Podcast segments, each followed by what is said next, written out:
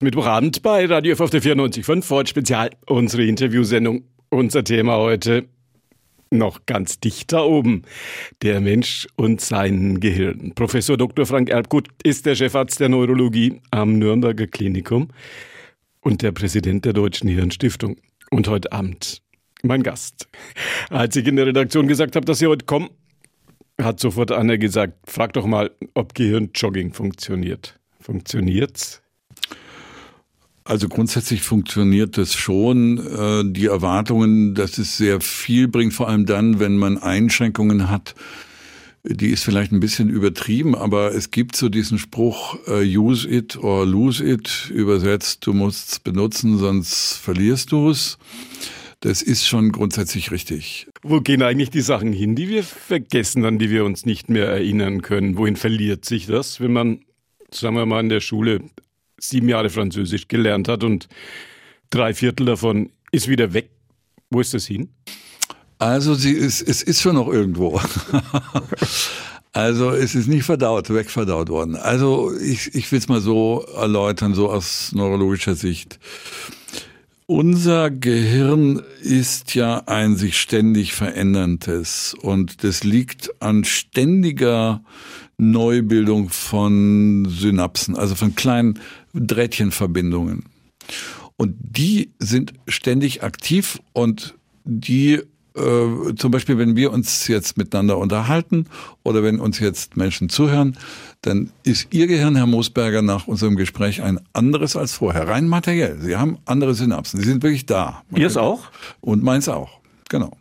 Das ist ja äh, wenn man ein bisschen Neurophilosophie macht, die interessante Auflösung der alten Kontroverse Hegel versus äh, Karl Marx. Ne? Hegel war der Idealist und hat gesagt, es sind die Gedanken, es ist unsere nicht materielle Welt, die uns treibt und bestimmt. Und der Marx hat ja auch jetzt ein bisschen vergröbert gesagt, es ist die Materie, würde aufs Hirn äh, angewandt bedeuten, das ist Materie und aus der bestehenden entstammt der Idealismus. Und das kann man gut auflösen mit den Forschungen von dem Eric Kandel, der einen Nobelpreis gekriegt hat dafür. Ist ja ein äh, ähm, österreichischer Jude, der vertrieben wurde mit seiner Familie. Und der hat ja an einer Meeresschnecke, der Aplysia, das ist so ein plumpes Ding, äh, super toll und da gibt's Filme drüber von ihm, wo, wo sie sehen, wenn diese Aplysia irgendwie neue Erfahrungen macht, dann wachsen wirklich in Windeseile neue solche, äh, solche Sprossen aus.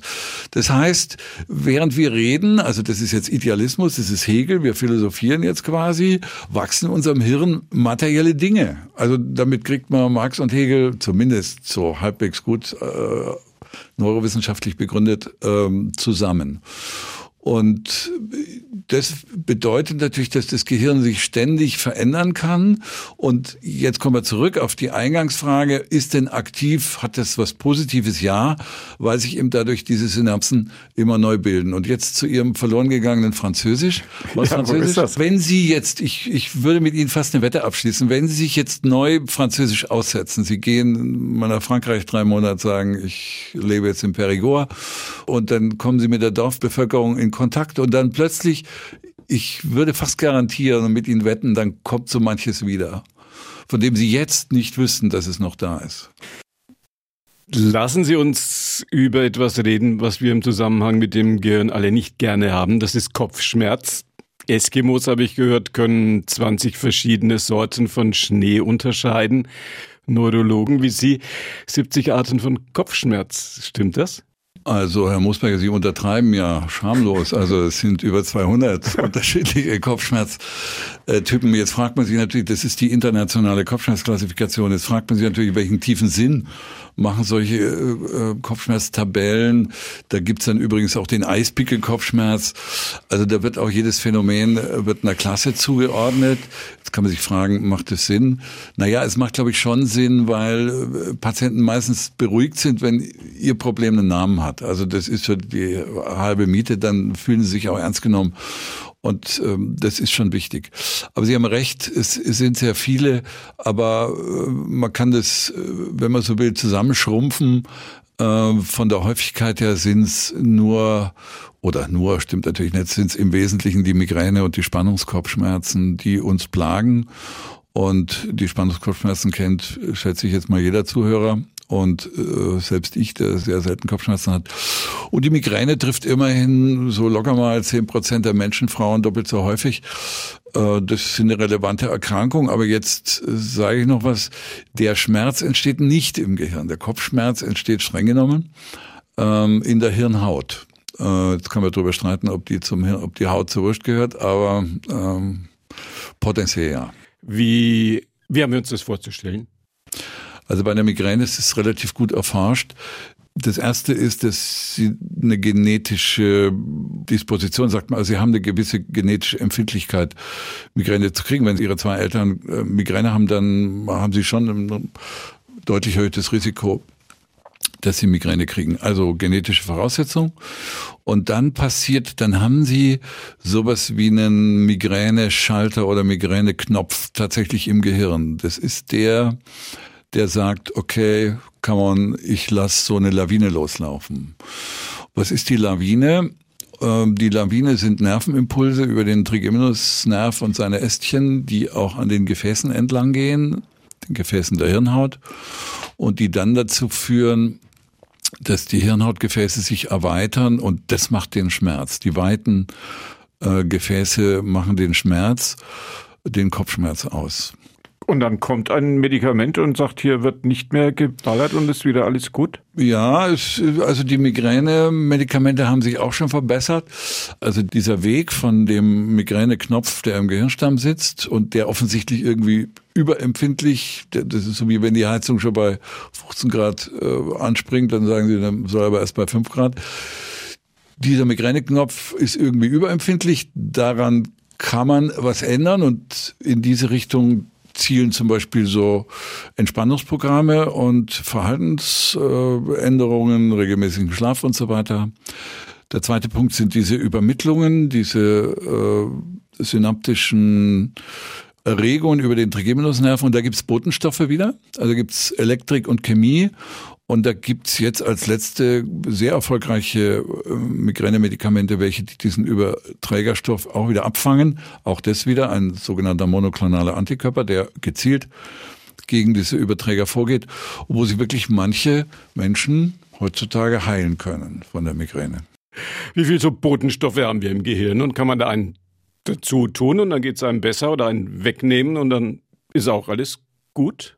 Sie haben natürlich eine ganze Menge. Sie haben Botenstoffe vom Adrenalin bis äh, zur Cortisol aus der Nebennierenrinde. Sie haben äh, Hormone, die letztlich auch Botenstoffe sind. Und Sie haben im Gehirn verschiedene Botenstoffe, die bestimmte Rezeptoren dazu bringen, dass sie hochfahren. Und dann haben Sie auch andere, nehmen wir mal das äh, Gamma-Hydroxybuttersäure, die, die bremst ihr. Das ist eine Brems, äh, Bremsrezeptor, eine Bremssubstanz. Übrigens die gleiche, die in den K.O.-Tropfen drin ist oder auch Liquid Ecstasy. Also man versucht es immer nachzubauen, was das Gehirn äh, selber macht. Und die stehen in einer Balance miteinander. Also die sind irgendwie äh, gut balanciert, damit es mal hochgeht und wieder sich runterfährt. Und die entsprechenden Rezeptoren sind darauf gepegelt. Also die Rezeptoren haben ein bestimmtes Erkennungs-, Signalerkennungssystem und jetzt, wann läuft das Ding aus dem Ruder, wenn sich zum Beispiel bestimmte Rezeptoren massiv befeuern, dann denken die sich, was ist denn los? Also ich kriege ständig äh, neue Impulse, da mache ich mich jetzt ein bisschen robuster.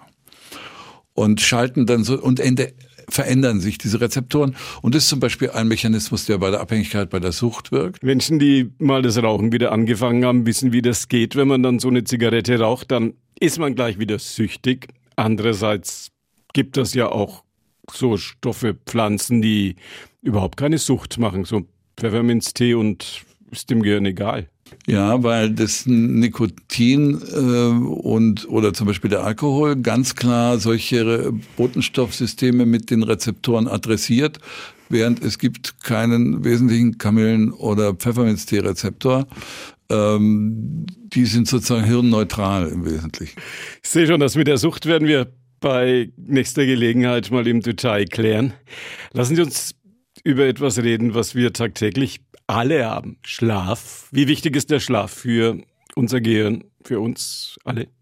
Wahnsinnig wichtig. Für möglichst viel Schlaf ist immer gut. Na, es gibt wahrscheinlich beim Schlaf gibt es zumindest Hinweise, dass es auch so eine so eine Art, äh, wie immer sie es nennen, U-Kurve, also nach unten gebogen. Es gibt so ein gutes Mittelding und zu wenig ist schlecht. Und zu viel ist aber jetzt nicht unbedingt besser, äh, sondern kann auch schlecht sein.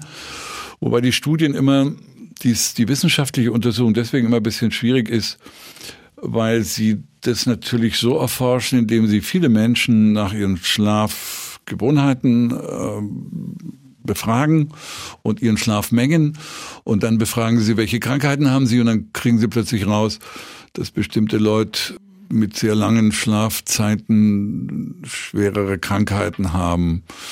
Das ist erstmal ein Zusammentreffen und noch keine Ursächlichkeit, weil sie könnten ja die Ursächlichkeit in beide Richtungen deuten. Wer viel schläft, wird schneller krank. Genau. Oder vielleicht ist er schon krank und schläft deswegen genau so viel. Genau so ist es. Also beide Richtungen sind möglich und oft wird wird es natürlich auf den ersten Blick so interpretiert, wie es einem gern ins, in den Kram passt wissenschaftlich. Und da heißt halt, also zu langer Schlaf macht krank.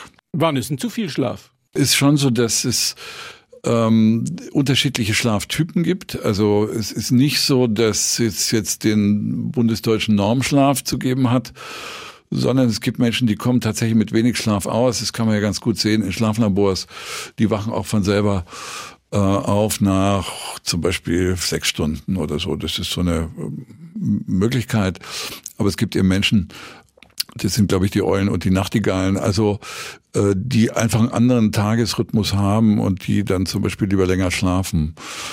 So sieben Stunden ist so, so, so ein ganz gutes Maß. Jetzt kommt natürlich die umgekehrte Frage, wann ist zu wenig und was macht zu wenig Schlaf mit uns und unserer Persönlichkeit? Also äh, beim Schlaf hat man ja so die die erste Intuition, dass man sagt, da ist es, da ruht sich das Gehirn aus und wer nichts tut, der erholt sich, also erholt sich unser Gehirn. Na, so einfach ist es nicht, weil im Schlaf passiert, Klammer auf, was jeder Träumer merkt, äh, eine ganze Menge. Und man könnte ein bisschen salopp sagen, da passiert eine Menge Entschlackung äh, sozusagen Reorganisation. Jetzt wird alles mal wieder sortiert, was tagsüber so passiert ist und generell einem im Hirn herumspukt. Und da passieren auch sehr viele äh, elektrische und chemische Prozesse. Vielleicht ist Aufräumen gar kein so ein schlechter Ausdruck.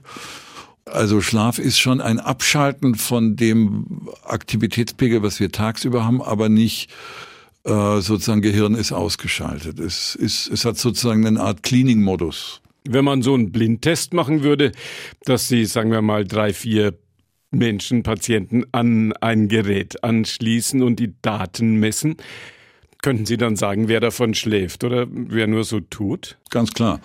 Also EEG, das Gehirn produziert im Schlaf bestimmte Elemente, Schlafspindeln und die sind so typisch und die kann man ja auch nicht äh, verändern. Ähm, also ihren Blutdruck können sie hochpumpen, wenn sie wollen, wenn sie jetzt mal an was ganz Schreckliches oder an ihren schlimmsten Feind denken, da kriegen sie ihren Blutdruck hoch.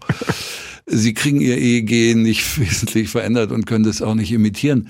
Also daran können Sie sehen. Sie können an einem normalen Alpha-EEG sehen, dass derjenige nicht schlafen kann, auch wenn er die Augen zu hat. Und umgekehrt sehen Sie, der schläft in einem bestimmten Stadium kann man, wenn man wach bleiben möchte, sozusagen auf Biegen und Brechen, kann man wach bleiben und wenn man einschlafen möchte, manch einer kennt das ja, kann man auch nicht auf Befehl einschlafen. Ziemlich selbstständig da oben alles. Würde ich jetzt mal eine Lanze für unsere Nachtdienste brechen, wenn Sie wach bleiben wollen und müssen, dann können Sie es auch. Das fällt einem möglicherweise in höheren Altern wieder ein bisschen schwerer, diese Umstellungen, die tatsächlich schon auch begleitet sind von gewissen Unregelmäßigkeiten im vegetativen Nervensystem. Dazu ist viel geforscht worden. Man könnte es auf die Spitze treiben, macht Nachtarbeit krank. So plump ist es nicht, aber zumindest ist es so, dass man darauf achten muss, dass diese Phasen immer auch wieder abwechseln. Also, wer wach bleiben will, kann wach bleiben. Er kann natürlich dazu auch äh, dazu helfen. Das tun ja welche, die bestimmte Menschen, die bestimmte Drogen nehmen. Das ist ja übrigens der Grund, warum zum Beispiel Amphetamine als äh, Drohung hoch im Schwang sind. Während ja die, ich sag's mal, die bisschen angestaubten Drogen, die machen sie ja eher so ein bisschen träge. Opium war wohl, so sagt man in Asien, ganz beliebt, jahrhundertelang. Genau. Opium ist eher so ein, so ein old-fashioned äh, Droge und auch Heroin. Die Amphetamine sind so ein bisschen Zeitgeistdrogen, also die putschen sie auf und ich glaube nicht umsonst äh, sind die an erster Stelle gerückt. In Nürnberg muss man ja leidvoll sagen, dass äh, Nürnberg die Stadt der meisten Drogentoten ist. Also wir sind damit schon auch konfrontiert. Womit wir schon wieder bei der Sucht wären, das klären wir definitiv beim nächsten Mal mit meinem heutigen Gast, mit Professor Dr. Frank Erbgut. Schön, dass Sie hier waren und weiterhin viel Erfolg bei Ihrer Arbeit. Vielen Dank, Herr Mosberger. Der Chefarzt der Neurologie am Nürnberger Klinikum, Präsident der Deutschen Hirnstiftung. Heute Abend mein Gast in Vorort Spezial, Günther Mosberger, Ihr Gastgeber. Wenn Sie ein bisschen später dazugekommen sind, das Gespräch mit Professor Dr. Frank Erbgut können Sie nachhören. Jetzt ab 21 Uhr www radiof.de Vorort Spezial oder auf unserer Podcast-Plattform podu.de Vorort Spezial. Ab 21 Uhr steht's dann ganz oben. Das war die heutige Ausgabe von Vorort Spezial. Günther Moosberger war Ihr Gastgeber und wünscht Ihnen noch einen schönen und durchwachsenen Sommerabend bei Radio F auf der 94.5.